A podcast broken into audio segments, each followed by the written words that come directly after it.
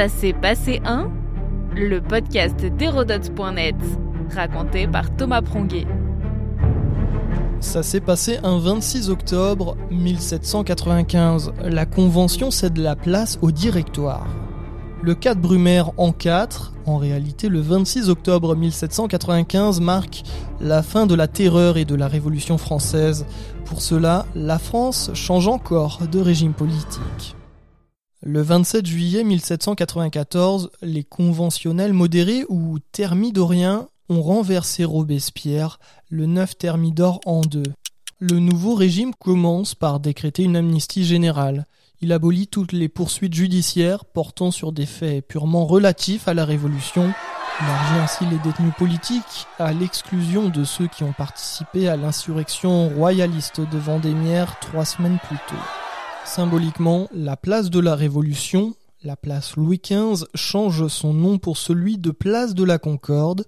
C'est encore le nom que porte ce haut lieu de Paris où fut installée la guillotine sous la terreur et où fut également érigé l'obélisque de Luxor, comme nous l'avons décrit dans le podcast d'hier.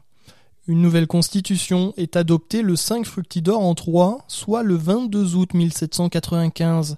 Elle sera approuvée par un vote populaire le mois suivant. La nouvelle constitution sépare très strictement les pouvoirs législatifs, la confection des lois, et exécutifs, l'exécution de celles-ci et le gouvernement du pays. C'est une nouveauté conforme à l'esprit des lois de Montesquieu. Pour qu'on ne puisse abuser du pouvoir, il faut que par la disposition des choses, le pouvoir arrête le pouvoir, disait l'écrivain et penseur politique dans son ouvrage en 1748. Le pouvoir législatif est alors confié à un corps législatif constitué de deux assemblées, le Conseil des 500 et le Conseil des Anciens au nombre de 250. Ces derniers ont plus de 40 ans. Les 500 doivent eux se contenter de faire des propositions de loi, les anciens votent ces propositions pour les transformer en loi. Le pouvoir exécutif est lui confié à un directoire de cinq membres âgés d'au moins 40 ans. Chaque année, l'un d'eux est changé par tirage au sort. Ils n'ont aucun pouvoir sur les assemblées. Pour voter, le suffrage censitaire succède au suffrage universel. En effet, dans les cantons, les hommes de plus de 21 ans qui payent un impôt élisent un électeur pour 200 citoyens. Ces électeurs doivent avoir 25 ans et justifier d'un revenu conséquent. C'est à eux qu'il appartient de désigner les futurs membres des assemblées ainsi que les juges des tribunaux civils. Le directoire réussit à maintenir l'œuvre de la Révolution et assainir les finances publiques. Il poursuit les réformes engagées par les régimes précédents, la suppression des corporations, le droit au divorce ou l'abolition des droits féodaux.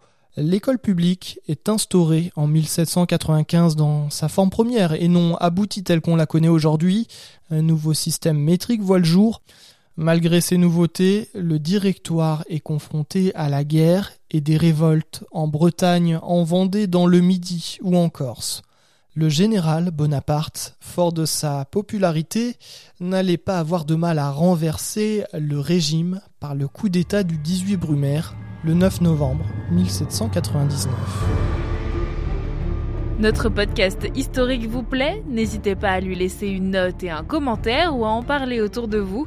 Et puis pour en apprendre plus sur l'histoire, rendez-vous sur hérodote.net.